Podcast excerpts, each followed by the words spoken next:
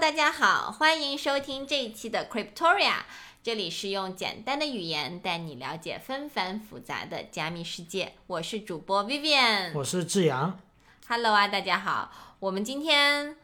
呃刚刚从国内回来，对所以我拉着志阳马不停蹄的想要把这一期节目录了，因为我很担心。就是再过时间长一点，我记性不好， 然后我就没有办法能这么激情澎湃的把我这一次回国近，这是我们四年来第一次回国，志阳应该更惨五年五这年，样是五年，我是三年多，快四年没有回国，然后这一次回国就很震撼，对，所以我就很想拉着志阳赶快，因为今天是我们回来的第二第一天，对，昨天昨天下午到的，然后今天睡了一整天。我也不晓得为什么，就明明就只有三个小时的时差，搞得像从欧洲回来的八九个小时的时差有感觉，对对对，但是就是真的很累。没错。所以呢，这一期呢，更多的是关于我们这次回国的所思所想，其实跟 crypto 可能没有太大的关系，但是因为我们这个频道大家也知道，我们更多的是讲述我们的人生跟 crypto 之间的一些怎么说呢？一会有些一关联吧。对但我觉得 crypto，我我没有把 crypto 当成一个非常狭义的，它就是我的工作，对因为我觉得。我记得在某一期节目里面，我有聊过，我这个人是工作和生活没有办法分开的，嗯嗯就我很信奉，不是不能说信奉，就我很赞同乔布斯的那个观点，就是你的工作就是你生活的一部分。嗯，如果你的工作很苦逼的话，你的人生也会很苦逼。嗯，所以我觉得 crypto 只是我工作的一部分，但是 crypto 打开了我很多眼界，嗯，然后同时 crypto 把我和就是在国外生活已经把我和国内生活抽离出来一部分了，嗯，然后同时我又在 crypto 这个领域，然后就变成就是 double 的抽离出来，嗯，然后所以我们这一次回国感触还蛮蛮深深的刻，对对，然后我们这次就可以先淡淡淡的、浅浅的聊一下。也然后因为大家要过年了嘛，对吧？？也不希望像大家肯定准备放假了，也不希望聊一些太严肃的话题。啊、对因为我们在这一期啊、呃播出之前呢，肯定大家会听到另外一期，我们去讲这个啊、呃比特币的 ETF 的，那那一期就非常的硬核，然后呢就是比较的无聊，啊，对，比较理论性。那当然，那这一期的更多就是作为年末的一个小小的总结，也是我们这一次回国旅程的一个小小的呃体验分享吧。因为二零二三年的总结我们已经录过了嘛。对对对，然后我们这一期就更多的会是想要在怎么说成长方面吧，嗯或者说。因为我们走了一条不正确的引号的不正确的人生路，对，然后现在我们在国内，其实这一次见了很多朋友，嗯见了很多七大姑八大姨。嗯我们是来给各位小伙伴们打鸡血的，就是我虽然我没有过年，但是我们已经把过年要完成的那一些事情全部都完成了一遍。所以你看，我们俩好好活着回来了，你们也可以的。 所以对大家要加油油，对，对，然后我们也见了很多啊、呃这些走在人生正确道路上面的，或者说社会赋予的这种正确性的人生上面的很多小伙伴们，对他们是我们的初高中的同学，也有我们很多年的闺蜜，对，也有大学同学，也有大学同学。嗯那我们，但我们和他们很明显的相比，就是完全走了不一样的路，对。然后就是，如果在社会观上面来说，就是两个 totally loser。对对对对 然后和一群人生赢家们对对的一，些对话。嗯，嗯，对，所以我们今天大概就是会分这么几个话题来聊聊，所以就是看两个 loser，然哦后对对对，第一个其实我们就会从这个整一个人生的啊、呃规划或者节奏上面去聊， 对然后第二个呢就是这个婚姻和单身生活的这对么一个 pro and con，对然后最后一个就是一个国内生活和海外生活的呃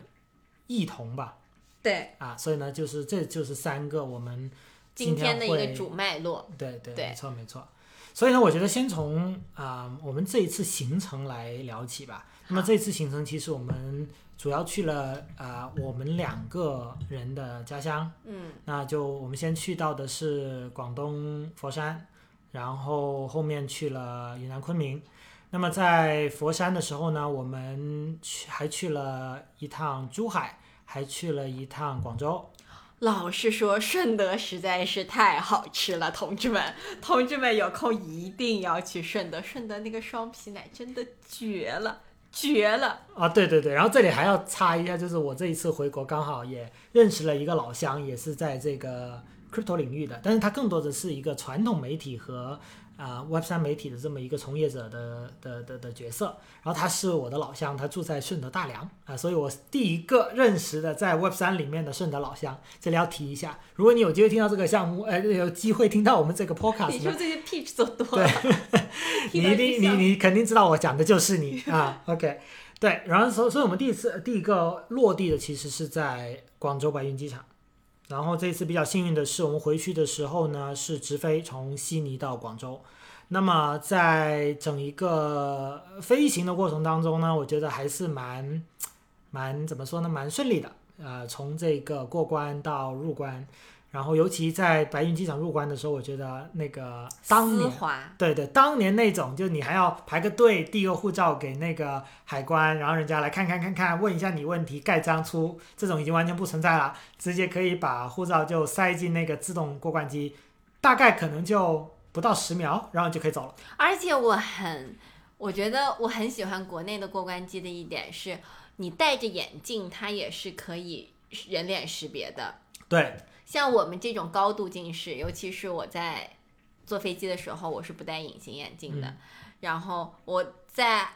过澳洲海关的时候，我是要把眼镜取掉的对。我把眼镜取掉以后，那个显示屏上面的所有的提示信息。我一个字儿都看不见，所以我每一次过过那个澳洲海关做自助过关的时候，我都很焦虑，因为我看不见它上面在讲什么，我不知道我下一步要干嘛，我生怕一个他就不让我出去。然后，但是这一次走国内，戴着眼镜哗哗哗就过，人家都是可以识别的。对，我真的觉得我大中国的基建做的做的简直太厉害了。对对对，然后呢，这一次我们过完关之后，我们在广州白云机场等了一段时间，然后我们是租了车的，然后我们从广州开车回了佛山。对，我觉得整一个啊、震撼呢，应该是从开车回佛山那个路上开始的，你还记得吗？我只记得，因为我是因为是我开车嘛，我只记得我是右右右驾变左驾，所以还是适应了一段时间。然后唯一的我的大概的感觉，可能就是路好宽啊，啊、对对对对，真的哇，经常是四车道、五车道，路好宽啊。然后但是国内开车真的好可怕呀，非常的惊心动魄，好可怕！变道不打灯，这是什么鬼？这是什么各 操种作？加塞。就真的很可怕。对于我这种常年在，而且我又是右边换左边，本来就已经脑子里面要想着我要开哪条道，不能开逆行，不能开逆行，完全反着。然后随时都在变道不打灯这件事情让我很焦虑。没错，真的对。然后可能会有人问啊，为啥为啥是 Vivian 开车不是我开车呢？是这样子的，我没有国内的驾照啊，这件事情是非常好玩的，因为我们这次回去很多人都问了我们同样的问题。然后我呢，其实我的驾照是在澳呃不不在澳洲，在英国考的。然后后来我去了德国之后呢，英国驾照当时英国还在欧盟嘛，所以英国驾照还是通用的。但德国的驾驶方向其实是跟国内是一样的，也是呃左驾的，而且我开的还是手动挡车，啊我们学的也是手动哎挡。呀，你就不要在这里给自己找补了，你就是开车不太好。对对不没我我觉得开车还不错，但是这一次看到这个国内的这种大家的这个开车的习惯，我觉得我还是有点有点害怕的，对吧？但是但是嗯，anyway，这就是一个小小的一个一个一个自我的陈述而已。那么我觉得第一点呢，就是路况和整一个驾驶的感受是给我们有一个非常大的震撼的。那么接下来呢，就是当我们回到佛山之后，就是第一个是吗？吃，这是一个非常棒的事情。那是为什么呢？我们第一顿吃的饭是在一家其实就是一家很普通的餐厅。那这家普通的餐厅呢，其实它最出名的是它的这个啊、鸡和它的一些小点心。那么当时我跟薇远呢就吃了鸡啊，因为大家知道广东人无鸡不欢嘛，所以那个鸡我们都觉得非常的好吃。对比澳洲这一种。啊，像怎么说呢？就像一些澳洲是棉花鸡，澳洲是洋鸡，所以它的那个鸡的那个质感就没有什么嚼劲对对，也没有什么鸡味儿。啊，它没有什么，就是尤其它那个皮啊，然后你你吃到澳洲那个鸡，你就会觉得，嗯，这就是一个很难吃的肉。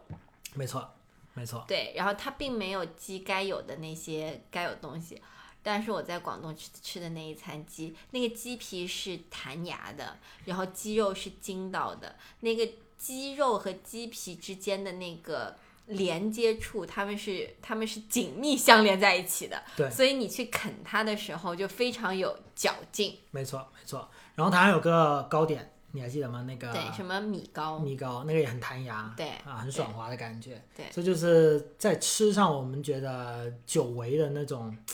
怎么说美食的感觉回来了。以对前我们在澳洲吃了那么多年的猪食的感觉，对。但是老实说，就是我知道广东人很会吃，嗯然后但是因为这一次先去了广东，再去了云南，就吃这件事情上面来说，就是可能这个也是我个人原因，我觉得广东粤菜更适合那些大菜，嗯。所以就是那些大菜，你只要，而且广东人吃吃食材嘛，所以就是只要那个食材 OK 的话，再加上广东正常的烹饪方法，其实我觉得都大同小异。嗯，没错的，对，然后所以就就我知道粤菜就该是那个味道，嗯，所以就仅仅惊艳我的只是是那些食材真的太好了，没错的，然后那些做，但是那些做法，就你在悉尼的粤菜餐厅，其实你也是吃的，就是味道是相同的，嗯对，然后只不过不同的是食材对的那些 tender 的程度。嗯然后，所以我老实说，我在广州吃上面，我觉得没有那么的惊艳。对，OK，然后，尤其是我是一个不爱吃海鲜的人，嗯，就真的没有那么的惊艳。但是，我回到云南以后的那两餐的云南那半个月的那个饭，真的吃到我现在，我从来不觉得我们我们家有那么多好吃的，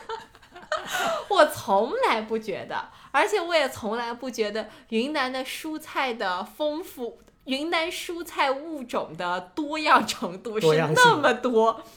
以至于我就在想，怪不得我出国那么多年，我都觉得没有什么蔬菜是我爱吃的，嗯，因为都没有。嗯，嗯，对我对当然我我当然我这次是第二次去云南昆明，然后其实说起来也很很很好玩，就是我是我家里面。啊、最后一个人去云南的，因为他们都已经该去的什么呃昆明啊、西双版纳、啊、德宏啊、那个香格里拉等等，他们跟旅行团都去过了。那、我是唯一一个没有去过的，所以我是最后一个去云南的人。然后我这一次呢，算是一比比比较算是有深度一点的去探索了昆明，也探索了这个昆明的美食。然后我还是为很多我未曾见过的食材所震撼的。你应该是每一餐饭都有你没有见过的东西。啊，对对。然后作为一个广东人而言呢，就除了除了不吃福建人， 其他都吃的的的这个这个这个习惯呢，其实我觉得很多东西都让我嗯怎么说大开眼界的。那么唯一一个比较遗憾的一点，就是因为现在不是吃菌子的季节，那可能要等到啊、每年的，比如说今年的六七八月份。那菌子才会啊、是丰收的季节，所以这个是唯一一个比较遗憾的一点但是不妨碍你还是吃到了存货的，啊、对，吃到了存货，吃哦像到那了个牛肝菌，吃呃到干了巴干干巴巴菌对然后你也你也见到了成箱成箱的一堆在一起对的的，黑黑松露。露， 对，就在街上摆着啊、那种那种感觉还是蛮震撼的。对，黑松露特别好玩。啊我们以前在德国的时候去 c a r d i v 去逛，然后他们的最顶层就是他们的 food hall，然后那个里面就会卖一些很高端的食材，嗯嗯，然后那些很高端食材包括很好吃的什么西班牙火腿啊，然后，cheese 嗯啊，然后 cheese 呀、然后加就是松露，你是不就是？我看到他们那个黑松露是按颗就放在那个展柜里面的，然后当时我就非常不屑的跟 跟跟志阳说，哼，这在我们云南都是按堆放在地上卖的。啊，对对对对对对， 这这次当时你不太能体会是吧？对对对这次能体会到了吧？对，因为当时我我我走过的时候，我看到地地上全是这种这种泡沫箱装的黑松露，然后拿手机来拍照，嗯然后店主刚好走出来说，嗯，这 些就是黑松露，然后我说啊，对对，我是外地人，没有见过这个阵仗， 所以蛮好玩的。因为因为 Vivian 家是住在离这些呃卖松露的地方，就是卖这种菌类的地方蛮近的，所以就是我们步刚好行可达，对刚好这个机会去去观赏了一下，去体验昆明地铁的路程中，对然后就去。然后就去那个体验了一下，对顺便还还还买了灵芝包子粉，对对啊、推荐一下灵芝包子粉是对各位要高强度工作的人们的一个小小的福音啊、这里呃我没有没有我们没有为任何品牌打广告啊，没有推荐。我们今天是我们吃的第一天，啊对对我们如果有小伙伴有兴趣的话，我 们可以来随时汇报吃完的感受怎 么样。所以呢，另外一个在云南昆明吃到的就是傣味，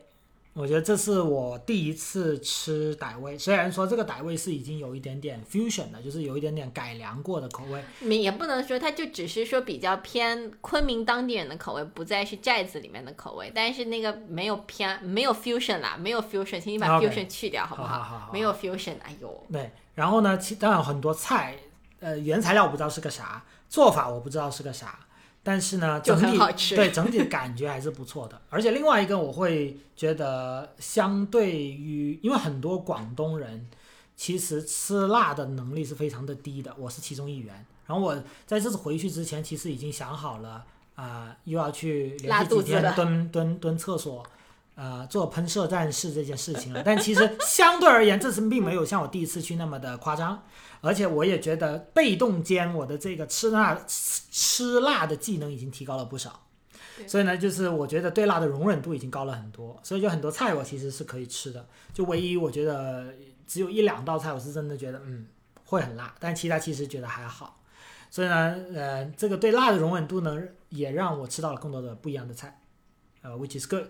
所以呢，就是我还是期待下一次回去继续探索不一样的这些呃吃的东西，尤其是烧烤，这次没没吃到。然后下一次还可以再深入到不同的这个地区和城市，去吃到当地的一些美食啊，这些都是我非常期待的的的的旅程啊，在未来。对可以可以可以。好，那么讲完吃啊，就是我们这个这个真的这个应该是我们这一次旅程。你知道，我爸我妈见到我们两个，我爸我妈的的反应是：我们花了那么多钱把你们送出去，怎么你们回来就像是逃难回来的呢？ 就非常的尴尬。我爸我妈每天都觉得我们在国外吃不饱饭，然后对对对。 就那一顿回到家里面疯狂的狂吃。我妈已经吃到，我妈已经就我们两个已经把我妈给吃吃到。就已经震撼到了，就是怎么每一天都在想着吃，对每一次从我们家出门就是为了吃，对进门在家还是想着想方设法的吃，没就没很错可怕。对，所以就是人 人生的四大重要的这个方面就是衣食住行嘛，对吧？我觉得食在这件在这一次我们回国其实占到了一个非常大的比例。我们就是回去吃，对，然后呢，还有一点其实就是行，我觉得也是给我一个很大的震撼的，就是有什么东西可以做，或者说我们出行的这种方式有什么变化。对，对，首先第一个，我觉得其实之前在我们去新加坡、马来西亚和呃印尼的时候，我们已经感受到了，就是当地的这种出行的物价呀，啊、撇开新加坡不说，啊、马来西亚和印尼的出行成本其实是非常低的，尤其他们那个用的那个叫 GoGet 嘛，那在国内我们用的是滴滴。啊，所以就是整一个行程会感觉突然你折回成澳币会发现，哎，其实很便宜。那这个价格是一回事，然后这个服务的便捷度又是另外而一且回这事。个速度也是一另外一回事。对因为国内不是那种大小区嘛，我们家其实那个小区真的还蛮大的，嗯，然后也就是从从我们家出去，然后走到离我们家最近的那个门，大概要走十分钟，对有没有？有好像有，要走到小超市，应该要走嗯十五分钟左右的样子。对，然后所以我们每一次，我第一次打滴滴的时候，然后我说我们可能要走到门外面、小区外面去打。然后我妈说：“你就在家等着好了，车会开进来的。然后我就很震惊，我说：“车还能开进小区吗？”我妈说：“你真的就是个土包子，请你就现在打开打，在家里面等着，你把滴滴叫进来，滴滴会停到楼下的。”我说：“啊、好的，好的，好的。”就高德地图已经厉害到了，它可以每一个小区都它能的精道准路定位。对我在我在我在广东开车，我一定要夸一夸高德地图。我靠，高德地图的那个精准程度，我就觉车得，到级嘛，才对叫我在我在国外的 Google Map，我就觉得那就是一个傻叉，对，真的是那就是一个幼儿园都还没有毕业的。Google 就是幼儿园还没有毕业，高德它可以告诉你你要不要上坡，你要不要进辅导，你应该走哪条线。哇，我觉得高德简直就是拯救了我这种人。对。就如果这同样的事情在，比如说我们开过悉尼那个 Harbour Bridge，对，你要去各种选路的时候，我们就不会出现选错路的情况因。为我开悉尼的 Harbour Bridge，我我开了那么多次，应该是我没有选对过路，好像还是就选对过过一一次，嗯，那一次应该就是恰巧正好我不用出，我不用变道，我就可以直接出去。对的，但是但凡我要走 Harbour Bridge，我要变道我就出不去。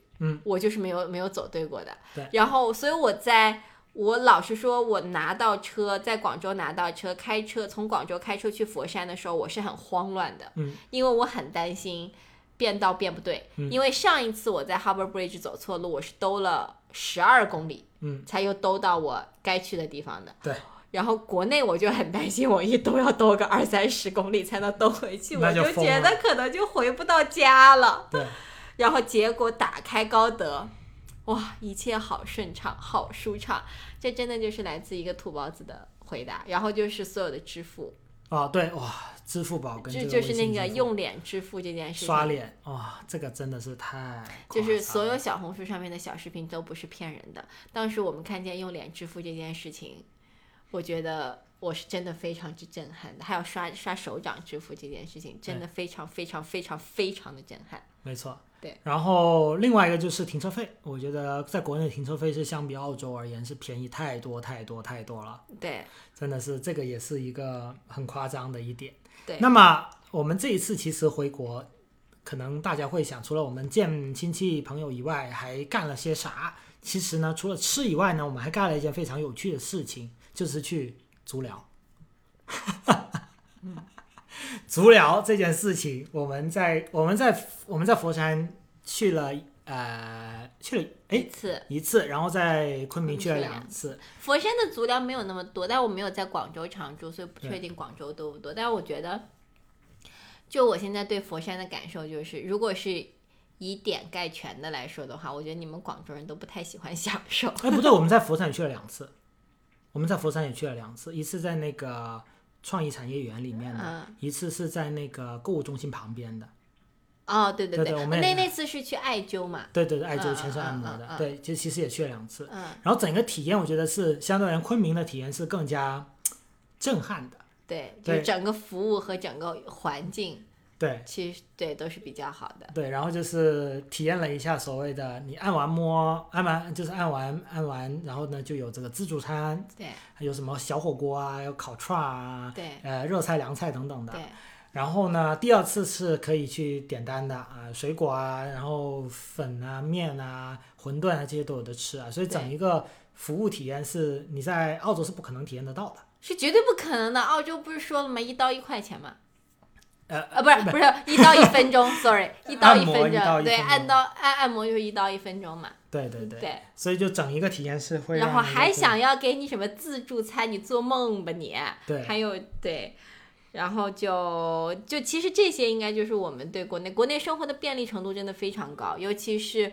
我有一次买我隐形眼镜用完了，对，然后像不用出门，直跑接腿，直接直接美团外卖上面就可以买一个，它限时就给你送过来对，。而且巨快，半个小时吧，然后就送到我手上了。就就这个这个便捷程度真的非常高，但是。国内有一件事情我真的我非常不喜欢，就是逛超市的时候那些导购，呃，真的，屈臣氏里面的导购，超市里所的有导超市购里面的导购，所有的店里面导购，哇，真的好烦啊！每次跟着你就像，就就像每一次的每就是不能好好的逛个超市，我完全不能去拿任何一个东西，我哪怕对对那个东西有兴趣，你但凡只要一拿起来，嗯然后导购员就过来了，就我只是想看它的成分，只是想看看这个东西产地在哪里，考虑一下我要不要买。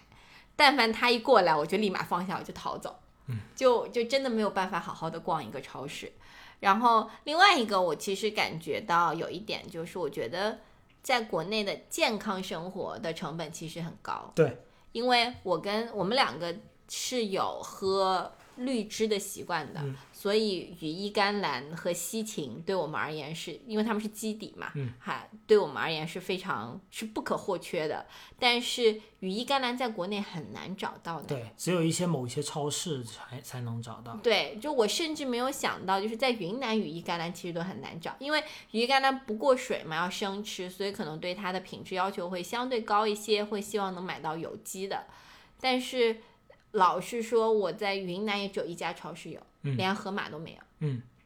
对，就就这一点上面，其实我觉得，呃，在国内如果想要说，呃，想要就是来玩这种吃白人饭。嗯，就是白人零食，然后吃，然后吃一些和白人相关的一些，或者说在西方非常推崇的一些生活方式。某种程度上面，我觉得呃，这个成本成本还是相对比较高一些的，没是错是相比，因为我们的羽衣甘蓝啊这些，就是在澳洲任意一个超市都按堆就摆在那儿的，对的你随时都可以拿。就对我们而言，不觉得它是一个非常难 access 到的一个物品。但是其实我觉得，呃，在昆明我有一件事情非常的呃震撼，就是他们的蔬菜的种多类样性。对因为我这次我们先回佛山，然后发现你基本上所有在超市里面的这些蔬菜，无论是有机的还是普通的，基本上都是来自云南的。嗯，这一点我我我觉得在我一七年、一八年在国内的时候，完全还没有没有感受如此如此的深刻的。嗯，就是我们所有蔬菜基本上百分之八九十都是从云南来的。嗯，所以呢，就是我觉得当年很多在广东的这些呃蔬菜养殖基地，因为当时我不我不知道听众知不知道，呃，广东是其中一个向供港澳蔬菜的一个省份的，但我觉得现在这个重任应该很多已经啊、交给了云南了去做。啊，我不知道，对对对这个我不知道，我对不对太对懂这件。对，是因为当时还有所谓供港蔬菜这么一个一个事情嘛，但现在好像已经完全没有了，所以我觉得云南已经扛起了这一个蔬菜种植的大旗了。但是真的是很多青菜我连见都没见过，吃也没吃过。但是我是一个蔬菜爱好者，所以我是基本上所有的蔬菜我都蛮喜欢吃的。而且这个广东人居然会吃的会吃鱼腥草了，哦居然会吃鱼腥草了。鱼腥草是不是很很少很好就吃？那个味道好奇怪，而但且是很好吃啊。而且是生吃，然后作为蘸料的一部分去吃，就是对很很奇妙这个味道，所以我能想象出肯定会有人不喜欢，因为这个肯定不是一件很容易入口的东西。对，你但是一旦你会吃了，就是就是很好吃啊。对对对对对对，而且而且是非常的养生了。而且对于你而言，你看你那么容易上火的人，你在云南吃火锅吃什么？你你没有上过一次火哎，对，是主要是我觉得是和我们不断的疯狂喝还茶。有喝对喝水，然后另外是不断吃青菜，嗯，这是非常重要的。对，好，那这个衣食住行我们讲的最多就是食跟行这两件事情了。那么这个算是一个小小的呃回顾。那么接下来我们就要切入我们今天要聊的正题的你第一。聊了半个小时的吃， 我觉得这件事情是所有每次就是就是所有这种每次回国的重回头国的戏。一个重头戏啊，没有一个没有一没有一件事情是凌驾于吃这件事情上面的，对吧可？以的，可以的，可以的对吧？可以所以的就是呃，接下来我们就开始聊我们的主题。第一个呢，其实就是我们刚刚讲的人生节奏的这么一个概念啊。所以呢，首先我先跟大家聊一下，我们在佛山呢一共见了四个人，嗯，其中呢有三个呢是我的初高中同学，然后有一个是 Vivian 的大学同学，在澳洲的大学同学。研究生同对学，嗯研究生同学。那么呢，我这一次其实跟我其他朋友去聊呢，就是啊、呃关于我这三位初中、初初高中的这个同学和朋友呢，我觉得他们代表了三种不一样的人生。嗯那么第一个呢，就是我的呃初中同桌，嗯。他是一个怎么说呢？他是一个一直在父母的庇佑之下成长的孩子。然后呢，呃，从我们初中开始在一起呢，经常我们想出去玩的时候，他爸妈都是严格拒拒绝的，因为怕担心有任何的这个出任何的事情会对他带来伤害。所以呢，他毕业之后，呃，然后到工作，然后到娶妻生子，到买房子的这一切，都是按照父母的安排下去做的。那么，呃，这我这次回去呢，他已经有两个小朋友了，两个都是男生。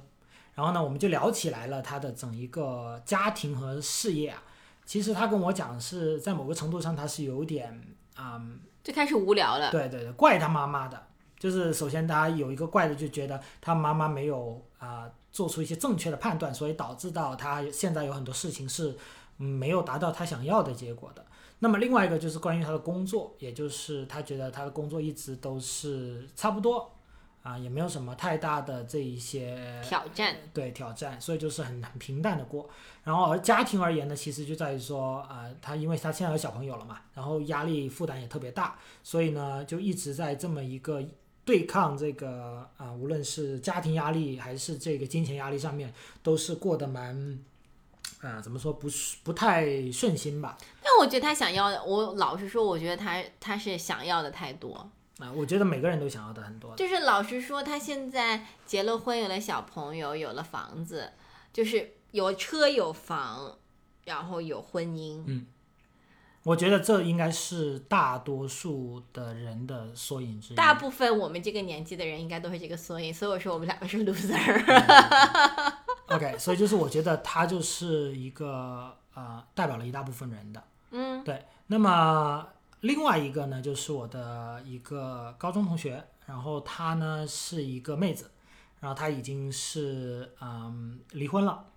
然后呢现在找了一个比她小的男朋友啊。对我当然非常羡慕，对就对是一个当然小富婆，然后对对对然后完成了结婚生子这件事情，然后同时发现哎这老公不合适不要了，然后就找转头就找了一个小鲜肉，然后仍旧过着自己非常潇洒的生活，对两个阿姨带着两个小朋友，对一男一女对两个小朋友。对，所以就是人生大事都完成了，然后就开始，you know，去奔自己未来的幸福，就很好。我我我我超羡慕的。对，然后我觉得就是当时就这一次见他，肯定是对比于以前我见他，因为他在我当时在英国读书的时候，他也去了英国读书，然后我们当时有经常一起去吃饭，然后我们就是对比那时候的他，我会感觉他整个人就已经整个状态就不一样了，毕竟已经当妈妈，然后又又又经历过一次婚姻，然后走出出来，所以我觉得整一个感受都不一样了。我觉得这个又代表了我们这一个年龄段的另外一一个人群。嗯，对，然后第三个呢，就是我的一个初高中的好朋友，然后一直到我们其实在啊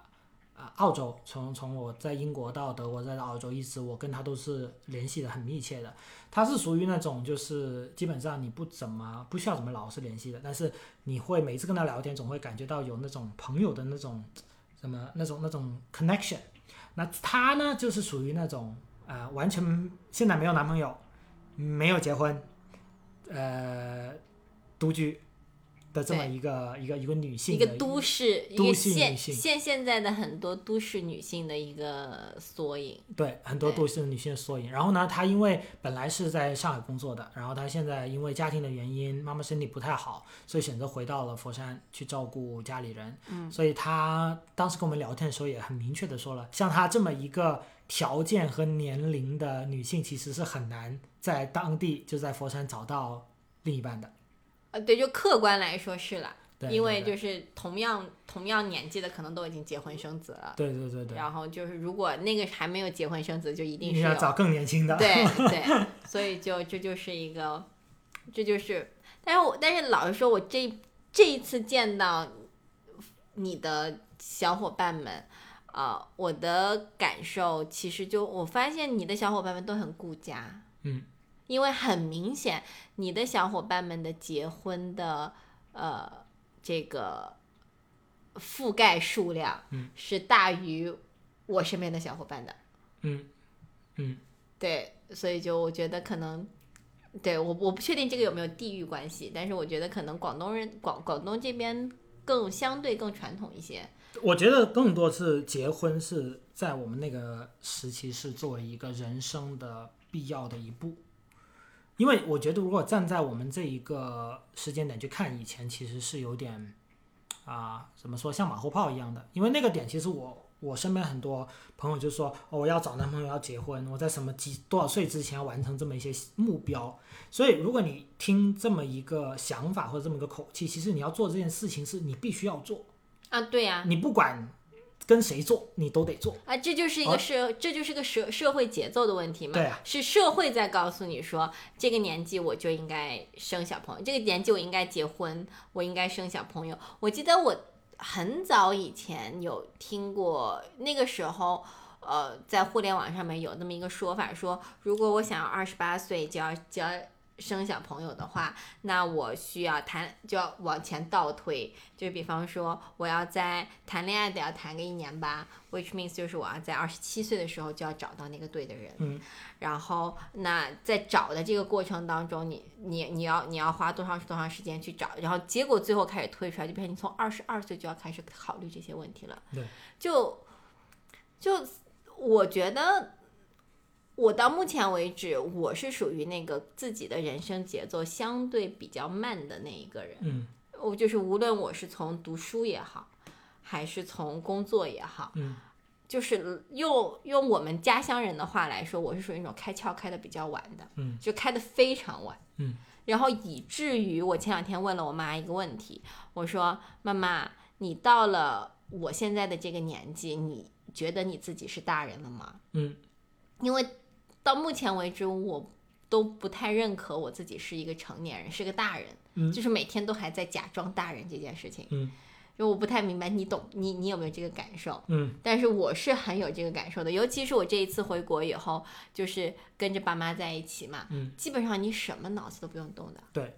就就是真的很就是所有就是 go with the flow 那种感觉。对，就是就是回国第一，像我现在已经开始工作了，然后但是回国第一件事儿，我爸问的就是不就是我打算回国第一件事儿，爸妈问的就是有没有钱，嗯对吧？然后就说啊，那你就不要换，你就不要换钱了，然后先打一笔钱给你，嗯然后持续不断都在问，出门就问有没有钱，钱够不够。嗯然后第二件事情就是，你永远都不用想你要吃什么的。对。然后每天晚上，然后每天差不多到时间了，妈妈就会来说，今天晚上吃这个，吃那个，吃这个，吃那个。对然后早上起来，阿姨的所有的早餐都已经准备好了对，你就吃就好了。吃完了，然后就是阿姨就会来说，把东西放着，我中午我会去收拾。就你完全不需要动任何脑子。有的时候我甚至也会在想，这种生活其实真也的蛮好的。真的蛮好，因为但凡如果我现在回家，我是肯定不会一个人出去住的。嗯，那也就是说我不用交房租，然后呃车家里有，嗯对吧？我无非的就是负责负责油钱，嗯，然后呃剩下的钱就全部都是我自己的零花钱钱嗯，是，然后每天回家，呃。都准备好了吃的，然后你也不用担心洗衣服这件事情。嗯，就是 everything 所有的东西都是被安排的好好的，我就觉得这种生活真的也是也是一种生活，没错，没错，对吧？对的，就是如果你有了小朋友的话，就父母帮忙带，大不了你再请一到两个阿姨帮忙带着。就这种生活，老实说来说，我现在想一想，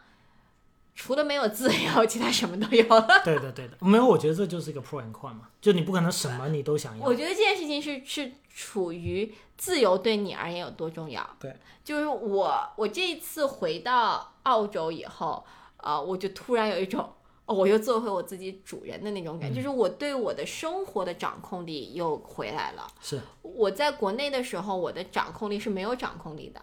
接近于零。对，是没有，就是你的每一天是被安排好的，对，就是因为父母对你是有是有期待的，尤其是你回那个期待，可能更多的是那种情感上面的期待，嗯以及啊、他们有他们的社交上面对于你小朋友来说的期待，所以你一回去，他要把你带出去见人，嗯对，然后他要把你带出去见他不同的人，所以你的那段时间就就必须要 plan 好。嗯然后呃，他也会更希望说你已经在外面那么那么那么久了，你也不要尽量别去见你的朋友啦，就在家里面陪着爸妈。嗯那么，然后从你每一天早上，基本上如果如果有事情，八点钟就会准时会被爸妈叫起来。嗯，然后如果没事儿，我们家还好，我们家你 OK 赖床，嗯就是你可以睡到中午起来，我爸我妈不会说什么。但是我知道有的家庭是不行的，对，嗯就是一定是要被叫起来的。然后，呃，对，就是相对来说，我觉得我的家庭是非常开明的一个家庭，但是我但是我回去以后，我已经三十岁了。我回去以后，我对生活的掌控力仍旧是没有的。他们就就瞬间就从在澳洲的全部掌控到跌到接近，只能说百分之十。百分之十都没有。对就像我这次回去，就我我我爸不给我，我我觉得在在昆明的掌控度是比在佛山的掌控度要低的。低很多。对对对对，就是我觉得你妈咪是不管我们的。对。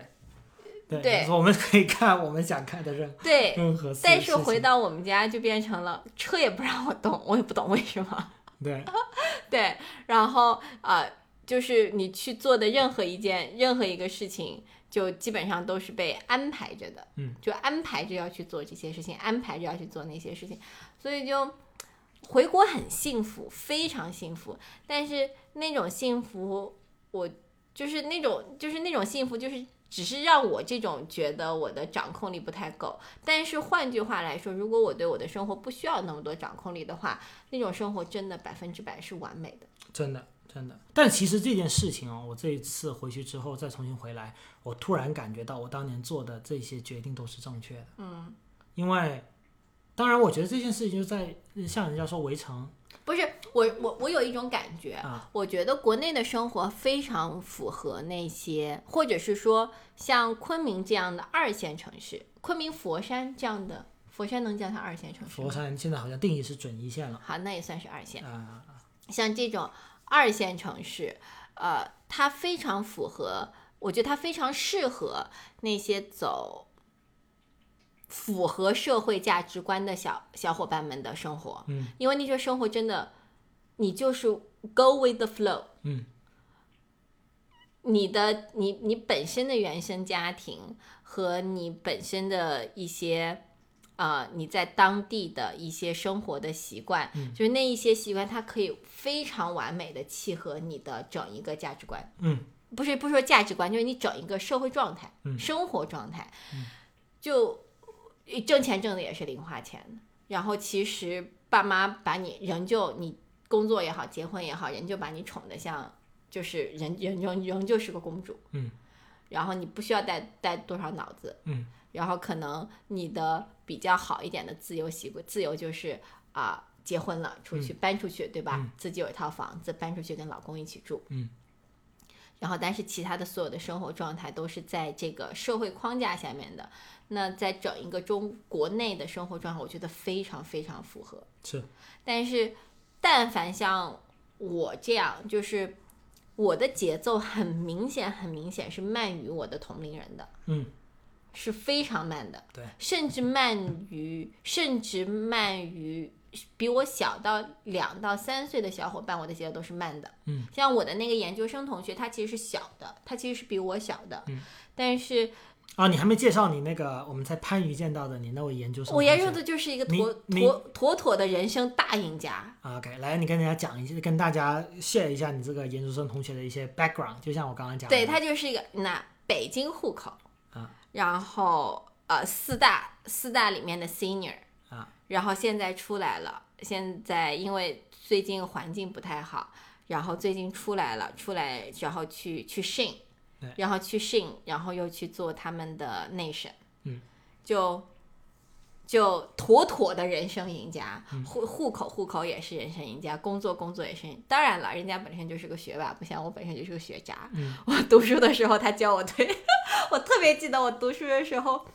学期权。然后他教我推那个 Black Squares 模型，然后当时我就说，我当时他当时在我们的那个自习室的白板上面教我推那个模型那公式，我就问他我说推这个有啥用？ 然后他就说你好记呀、我说。不用记啊， 有公式的那个 sheet 就可以了。我们是有那个公式，我们有 cheating sheet 的。然后说用 cheating sheet 就可以啦。然后他就说，你得要知道怎么推那些数字，你才会带啊。我说不用，你就告诉我怎么带就可以了。 我实在推不懂那个公式，就是它是一个，就是从这件事情你们就可以知道，他是一个非常认真，然后同时真的非常聪明的一个男生。对对，但是，但是我觉得可能我们这这代人都开始面临中年危机了吧？对，我觉得他也是一个面临了这件事情，而且他其实已经亲亲身经历过了，对在整一个啊、行业的这么一个起伏，对，然后但是他们的四大的工，我以前毕业之前我也考虑过进四大嘛，所以很多前辈也会来说啊，四大很累啊，很辛苦啊，巴拉巴拉巴拉。但是我没有意识到四大有那么辛苦。对，然后以至于那天听他跟我聊天，就是从嗯这个 no pay work，然后就是不付薪水的工作，嗯，然后再到你的就是你要去加班呃的加这样班的卡点，然后卡点，然后尤其是做审计的时候，尤其一到年终，所有公司都要交审计报告的时候，你的那种压力，就是我有的时候就会很庆幸我自己当时没有有那一个契机，说我可以去毕了业就可以去做艺术品投资，嗯就可以一直都在做一些我自己兴喜趣欢的嗯点上面的东西。呃，有的时候很庆幸，但有的时候又会觉得，其实我其实曾经很大一个程度上面，我有一些有一丝丝的后悔，嗯或者是说有一丝丝的不确定，嗯就我现在的选择是不是我该要的那个选择？嗯，然后因为我曾经的我是一个非常怎么说呢，就是一个呃鸵鸟。嗯就是很喜欢把头埋在沙子里面。嗯但凡这件事情只要不要威胁到我，嗯我都觉得得过且过的这么一个人。嗯当然，这个这个性格现在改了，可能我觉得自从我开始创业以后，这个事情这个性格就改了。嗯然后，但是我每一次去看到他们曾经那个生活，因为这种生活是他们的工作是很光鲜的，嗯因为他们用我妈的话来说呢，就是。平台，你在的平台能够给你提供的机会是不一样的。是那你到底是因为这个，你有了这个平台，你去碰到一些机会，那最终是你的能力来确定了你的这个人，别人来认识你是因为这个平台，还是因为你？嗯，那当你没有这个平台的时候，其实你要付出更多的努力，你才能被别人看到的。或者被别人认可，都会对或者被别人认可的。所以某种程度上面来说，我我有的时候是有一点点后悔的，嗯，因为你上了一个平台，相当于你找了一个捷径，对，在那个捷径上面，在那个平台上面。你认识的人和我没在这个平台上面，我要去认识相同的一个人，我们所需要花费的努力程度是不一样的。嗯，当然有可能那个结果是我们都是同样要去认识这么一个人，要去建立这个人脉。嗯那可能你建立起来这个人脉，是因为你代表了某一家公司，对，我代表就是我自己。嗯那可能大家的认可程度不一样，但是如果就结果而言的话。你在这个平台上面，你去认识这个人，你要付出的努力是远远远远远远小于我的。嗯，那你在这个过程当中，你花费，你可以用那些精力去做其他事情。是所以很多时候我会觉得，呃，有一丝后悔，尤其是我在创业以后，我对人脉、资源对对对，这两个事情有了不一样的颠理解嗯覆性的认知以后，我以前非常不屑这些东西，嗯，但是当我开始正儿八经自己要做事情以后，当我开始自己建立我自己的人脉资源库的时候，我才发现这两个东西它到底有多重要。是，没错，对，所以就我现在，我有的时候就 somehow 就会在想，我现在花的这些时间精力，如果我在一个大平台上面，我所需要花的这些时间精力是不是会少一些？嗯那么另外是说，如果我曾经在过这一些大的平台，我再出来做自己事情，我会不会比现在更轻松一点？嗯。但是后来我就把，但是后来我把这两件事情都否定掉了。嗯，为什么呢？因为，因为怎么说呢？就是我承认这两件事情，他们有一定的必然性，嗯，有必然的一些联系。但是，呃，我把他们否定掉的一个很大的原因是，我不太希望给我自己贴上一个标签。嗯，啊、这个也是你那个研究生同学讲过的这件事情，对，就是因为职场上面被贴标签是件很可怕的事情嗯。他贴标签就意味着，我说这个标签不是说这个人是个好人，是个坏人，是嗯这种非常主观的标签。我说这个贴标签更多的是他是做哪个行业的，嗯，或者说我从一个专业服务的角度出来，嗯那么我被贴上了一个他是专业服务内专门去做快消品的，嗯或者说他是去去做这种啊、这种汽车、嗯这种工业工业类型的，像这样的标签，我不太希望被人贴上这样的标签，嗯因为贴上这样的标签，某种程度上面，我觉得在职场上面，它给我定性了，嗯就是。我的所有的专业技能只能往这个标签上面去走，嗯那其他标签我再想去换的时候，它很有一个可能性就是你的这些技能是不太适用于在我的这个赛道上面的。嗯，对。然后呃，另外一个事情是，我觉得，我觉得在做自由职业，或者说在我们现在的这一个角度上面来说，我看到的东西和和能够积累出来的东西，不是我在平台上面积累的东西，就是这两者东西你，你要你最终达到那个结果是完全不不一一样的。的，嗯就是我在我自己的这个领域里面，目前为止我的领域里面，我所给我自己积累的人脉库也好，资源也好，它是完全符合我对我未来的期待的，嗯，我对我未来的展望的，嗯。但是我如果把我放在某一个平台上面，或者我是进一家公司，哪怕我对我自己未来的这个工作计划，我把它或者我的职业规划规划的再好好了，我觉得它的呃掌控力都不如我现在，嗯，因为这个掌控力就像市场不好，那我就那公司就是要裁员呢，嗯，那你被裁了以后，你接下来怎么办？嗯，你被裁了以后，你的职业规划是不是还能按照你以前的职业规划往前走？我觉得这些都是一个大的问号。嗯，但是我换句话来说，我现在做的每一件事情。我都很明确的，这个事情它是攥在我自己手，掌控力是在我自己手里面的。我愿意去转向的时候，我就是可以去转向。当然，我不太，我我不能说我做的每一个决定都是对的，但是至少站在我这个决策的层面上面，我现在看到的，我想到的，我觉得我做的这个决策就是对的。嗯，所以，所以在很大一个程度上面，我觉得，呃，我觉得我的人生节奏一直都是慢于其他人的，而且我觉得慢就慢了，嗯，没有什么太大了不起的事情。我觉得很很大一个原因就是，如果整一个社会的，嗯，习惯或者整一个社会的浪潮是以一个固定的模式，啊、不断的传播下去的话，你一旦你的行为模式或者你的生活模式和这一个大众的习惯不一样的时候，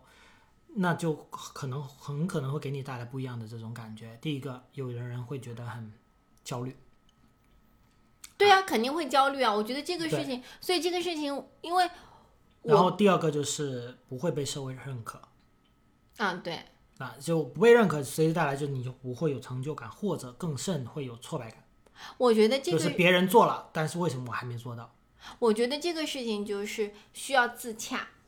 我觉得人人得要，我得要自己满满意我自己，嗯，而不是要这个社会满意我自己。我觉得这个很。这样说起来很像喊口号，嗯但是其实说白了，你跟这个社会的契合程度，某种程度上面取决于你和你自己的契合程度。嗯，就是一旦我和我自己和解了，我和这个社会就和解了。嗯很多人，很多人会想，我在这个世界上面，我在这个我在现在这个社会上面，社会在逼着我做这件事情，社会想让我，社会想让我，呃，去，社会在在催我的婚，七大姑八大姨在催我的婚。我前两天听，我昨天吧，我昨天在听来都来了，两个主播有一个观点，他们在讲催婚的那个观点，我非常赞赞同。嗯他说，其实如果你你本身就不焦虑结婚这件事情，别人催不催跟你是你是无感的，嗯除非是你自己真的很在意，我还没有结婚，嗯，我这把年纪我还没有找到男朋友，所以他来催你，他催到你的痛处了。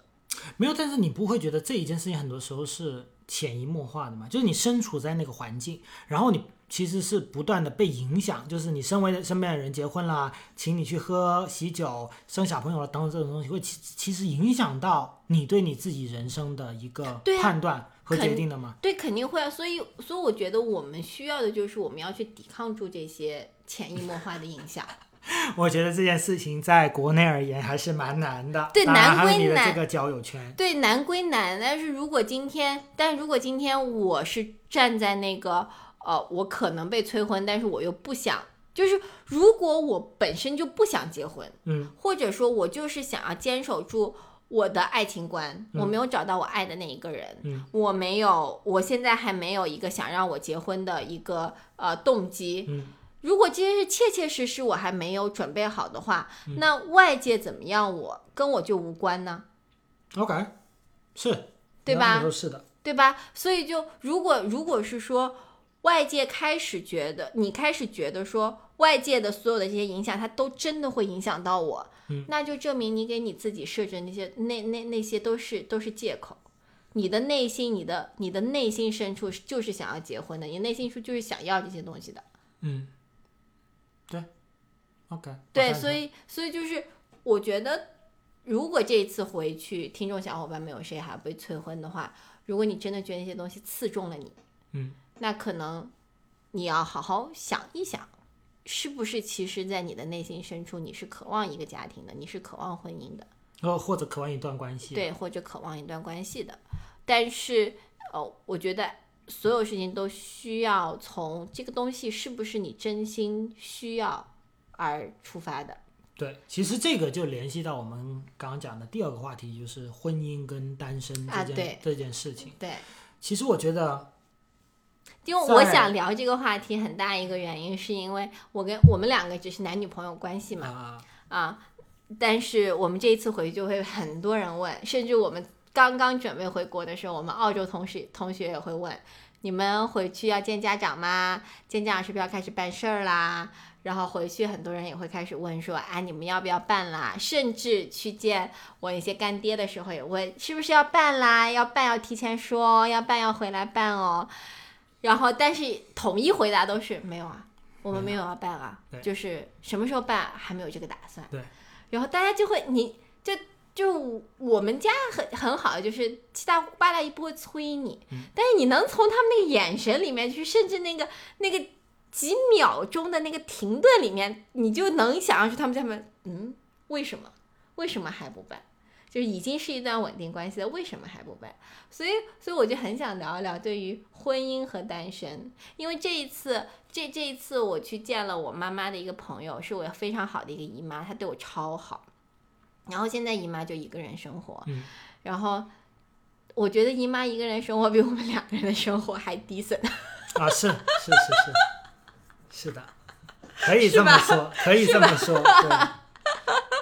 我们两个家里边乱七八糟，人家一个人家里边还养了一条大的阿拉斯加，啊，然后每天的那个生，就是姨妈的生活好有烟火气，你你根本不敢井井有条，而且你根本不敢相信，他们家的车库里面居然堆了各种露营装备，嗯然后还有一个可以生炭火的，因为我们当时在做那个傣味菜叫纳米，对然后你甚至不敢想象人家家纳米是自己做的，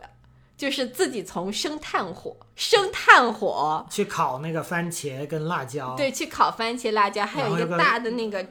木木冲木，应该是叫木冲吧，还是木对臼，木臼，然后你就去去使劲冲那些菜， 对，就是人家的生活是这样的一个对单身生活，所以就我觉得有的时候就是婚姻和单身这件事情，我就很想聊一聊，嗯就是因为我们两个也只能说我们算是一段稳定的关系，嗯对，但是我们还是没有那个想法说要步入到步入到婚姻对这个层次里面，对你是怎么考虑的？我觉得这件事情现在在我看来，这两个，嗯，我怎么怎么说法定上面的一些不同的关系，其实在我看来其实没啥区别。对我觉得婚姻某种婚姻法律上面的婚姻保护的其实不是感情，保护的就是那财个财产，就是财产，对，所以对我而言其实没没没啥区别。对。对，所以我觉得这两件事情就只要双方都觉得我们在这个状态非常好，除非说真的另外一个状态去进入到一个法定关系里面，会给某一方带来更大的一个安全感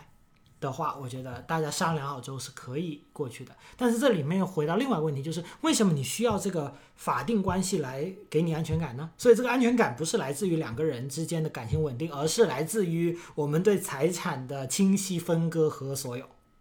所以是钱带给你稳定感呢，还是这一段关系、这一段情感给你带来稳定感？我觉得在在我看来，就是一个一个非常重要的一个话题。嗯，所以或者说有些人经常说名分，名分，这个名分其实是什么东西呢？是证明说我我 B 是 A 的老婆或者老公这件事情，合法老婆或者老呃，婆，对对是很重要的。所以呢，你就不能出去鬼混。嗯，啊，我或者我就是说你或者说你哪怕鬼混回来，他也无法撼动我的地位。对对，那这个就是嗯你不觉得很像当年的呃封建时期皇后，然后后面还有那个三宫六嫔，三宫六院，对的那种感觉嘛，就是我皇后啊，但其他呢就是只是一些啊妾，不能撼动我这个主导后宫的这么一个地位啊，我是皇帝的一个呃这个正正式的的夫人这种感觉。那当然这只是我的一些想法了，所以就说我觉得很多人对于这个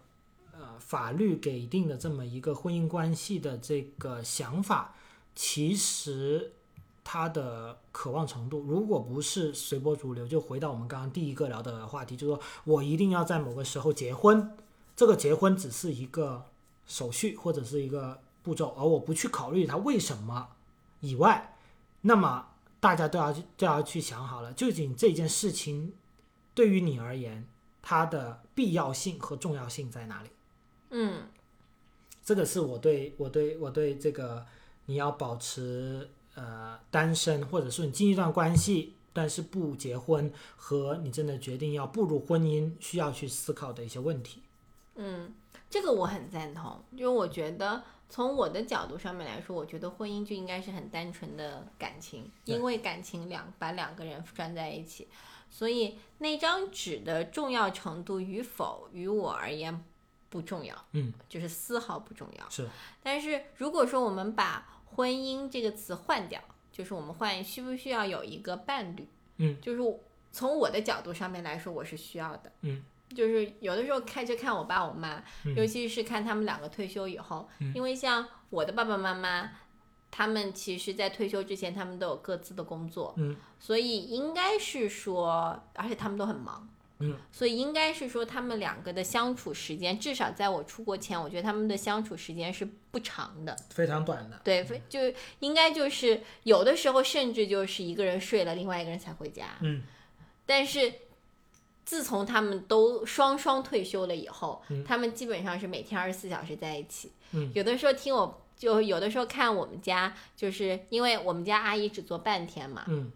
然后晚上那一顿饭呢，基本上就是我妈做饭，嗯然后这两天就在看我爸洗碗，嗯就觉得这种生活很温馨，嗯，是对吧？是的，然后看他们两个每天啊、呃约着两个人一起去逛菜市场，嗯然后商量今天要吃什么，那个要吃什么，嗯然后就从就从他们两个的只言片语和就就感觉这两个人的生活非常的惬意，嗯，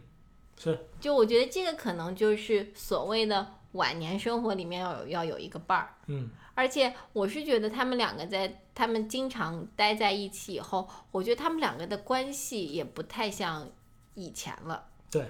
因为我觉得这次我还跟你爸妈讨论的这个问题就在于说，嗯其实他们的人生观、价值观和世界观是有不一样的。我尤其觉得是完全不一样的。 对对对，但是他们还是非常好的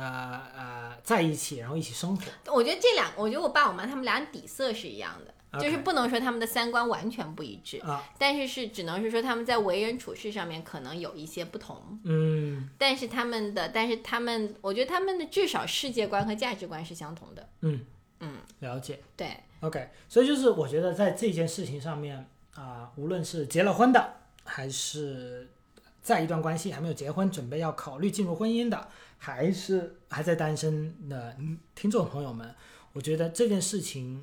你们真的不要不要急。不要着急，因为我觉得任何一个状态现在都是最好的一个状态。对对因为我们其实我非常赞同一句话，就是我得要先找到我自己，嗯，我才能够为下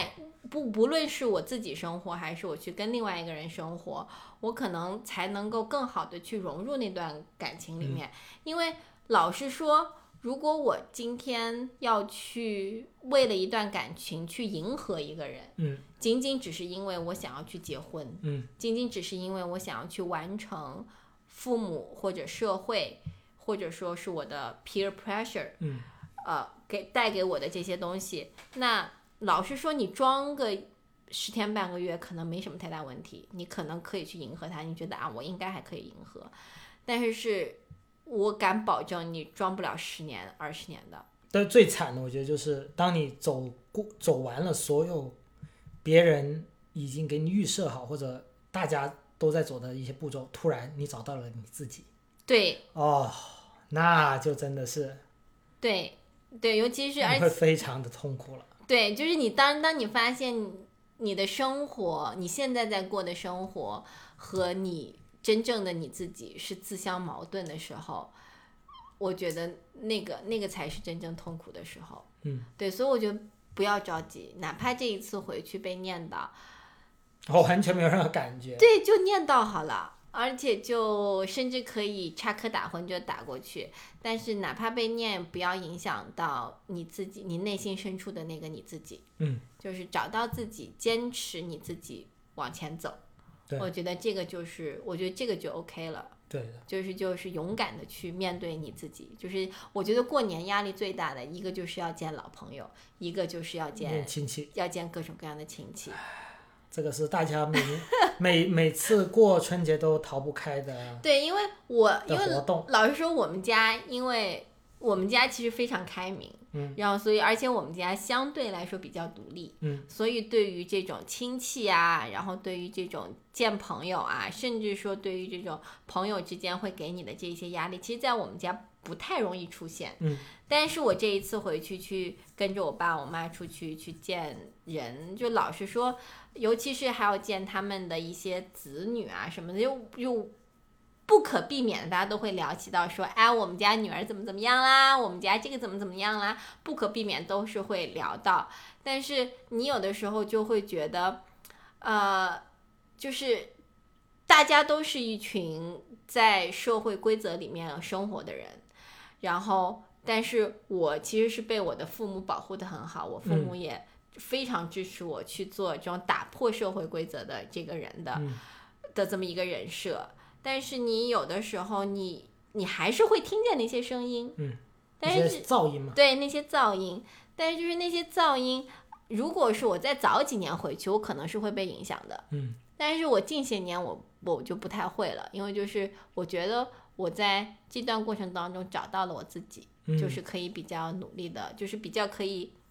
stay for it，对，就 stand for myself 的对那种感觉。对，所以其实这一件事就呃也联系到我们最后一个话题，也就是对在于你在国内生活和在国外生活的一些区别，对或者一些相同点吧。对首首先，其实我们这一次回国也有讨论过这件事情，包括已经讨论到未来养老会在哪里养养老，会在哪里买地去去去包山 头， 对，去干干什么事情等等的这件事情。但起码截止到现在啊、我录这一期播客的时候，其实我这一次回国之后，其实是基本上是完全坚定了我不要回国生活的一个呃呃这个想法的。哎，我跟你不一样，就是我我的意思是说，在我还需要为生活奋斗的这段时啊间啊之啊内啊啊！对对对对对。这一这一个这个想法我是完全坚定的，就是可以可以说是坚定不移的啊，对我就是我觉得我是把国国内生活跟国外生活是完全分开的，国外生活是。就是为事业打拼的这段时间，我需要就是我需要的自由度是国内满足不了的。对，这个是我觉得这个是对于我而言是一个基础，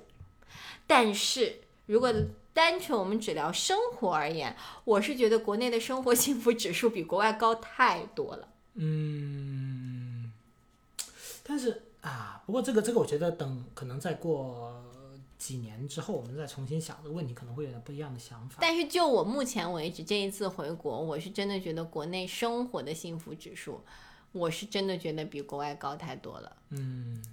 了解所以我非常想回云南 包个山头。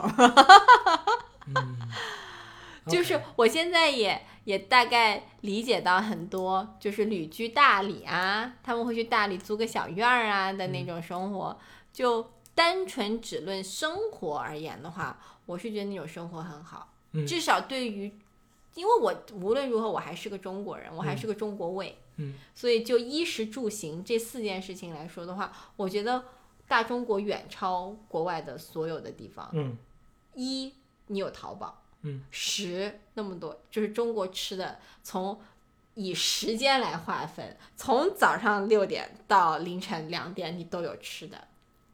住，其实在国外，就是无非也就是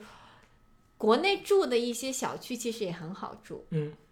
对吧？那就是这个成本问题嘛，对你无的非买就是还是租嘛，对，无非就是个成本，我觉得钱的问题嘛。嗯我们先不谈钱嘛，嗯就只谈就只谈生活。嗯然后行，高就铁刚才如对此方便，对对，各种打车啊，对，嗯高铁滴滴如此方便，你再不济你开辆车，对吧？哇，国内的充电桩也是遍地都是充电桩，对，现在国内普及了电动车，真的是比国外普及对的比国外普普及及率要了高，好，比国外普及率高多了。我在澳洲就没怎么见过充电桩，嗯，我在国外见我在澳洲见充电桩就只有 shopping mall 楼下，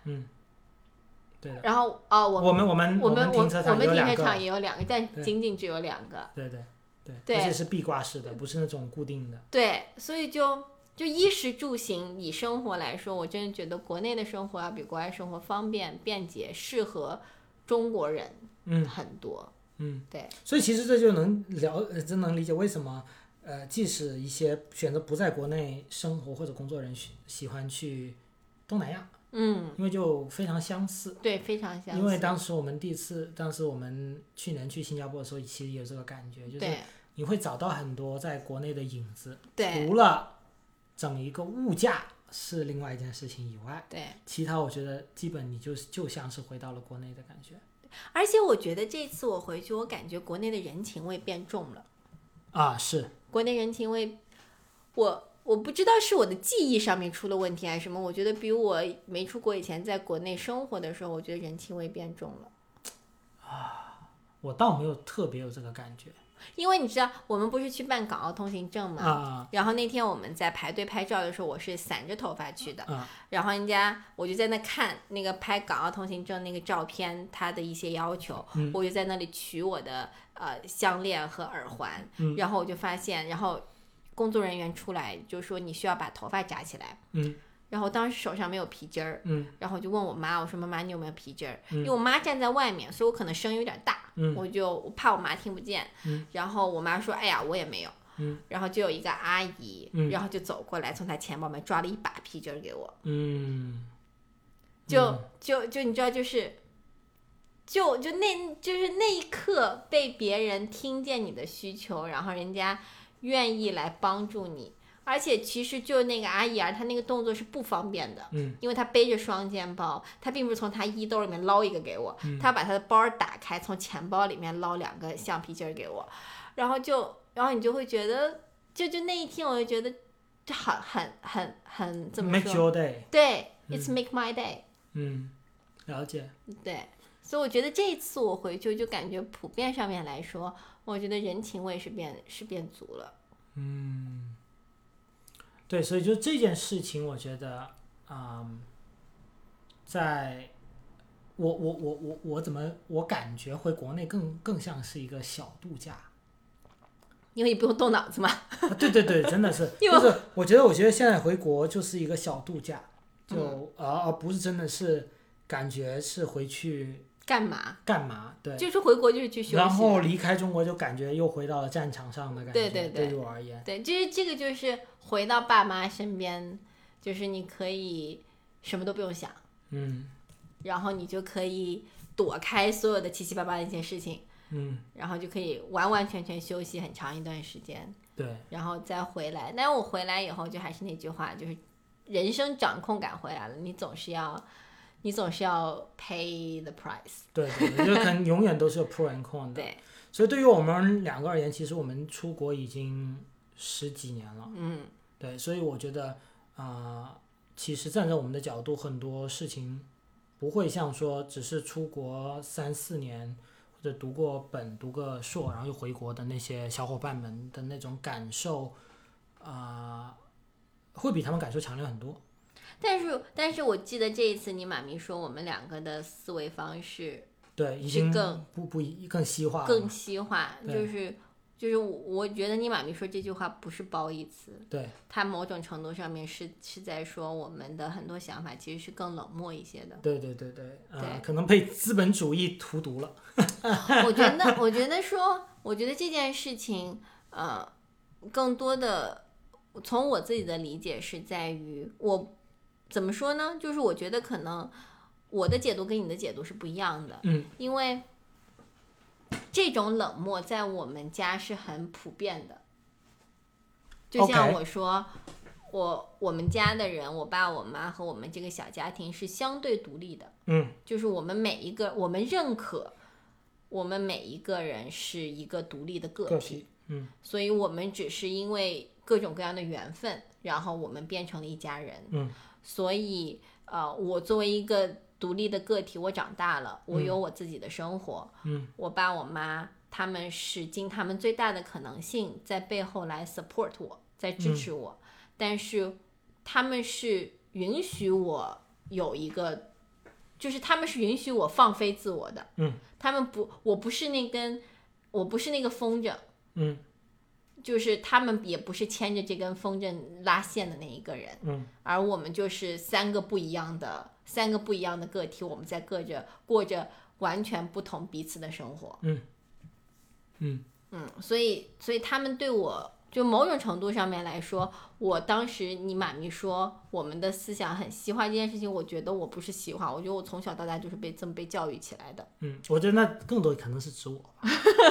对，可能更多是这，因为我觉得你你妈咪你们家可能更多更更更传统一些，对对，就对更希望是大家在是亲情方面比较传统，对是个是个大家庭，是个大家族，我们需要互相扶持、互相帮助。对，但是某种程度上面，可能你就觉得我就是一个独立的个体，我 对对对，所以我觉得这个肯定就会有一些观念上的冲突，啊对所以这是一件很正常的事情。对对，所以就是说，我觉得无论是生活在国内的小伙伴，还是生活在国内的小伙伴，国外的小伙啊，是是 sorry，国外的小伙伴，或者是有人想从国内去到国外，所谓的润，又或者是要回流，呃嗯，我觉得大家都要想清楚一件事情，就是你想要什么。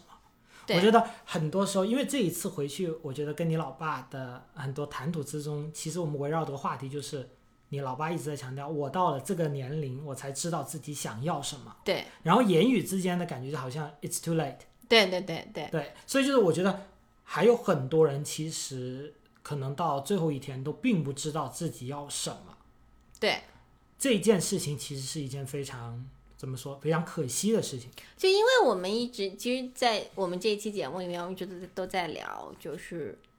无论外界给了你什么样的压力，嗯，无论外界给你什么样的声音，嗯，只要你知道你自己是谁，嗯，只要你知知道自己想要什么，嗯，那其实那些压力也好，那些声音也好，它都是影响不到你的。对，但是我们最困难的就是找到我们自己想要什对么。尤其是我觉得每一个在国内生活的小伙伴，其实我这次是感觉到国内生活小伙伴的生存压力很大，对，真的就是非常大。就是无论是工作也好，然后家庭压力也好，然后社会的 pressure 也好，嗯我真的觉得生存压力非常大。那在有这些压力的情况下，是不是还有这个机会和这个契机能够找到自己？对，我觉得这些都，我觉得这些都很困难。所以我我们衷心的希望，在现在马上就要过年了对，我们也衷心的希望，在新的一年，我们的听众小伙伴，每一位小伙伴们都可以找到自己，或嗯者是说开始知道有一那么一个 sense，对开始了解到我自己究竟想要什么。或者你可以知道自己不想要什么。对，对对，就知道自己不想要什么。其实这个也是一件很很 OK 的事情。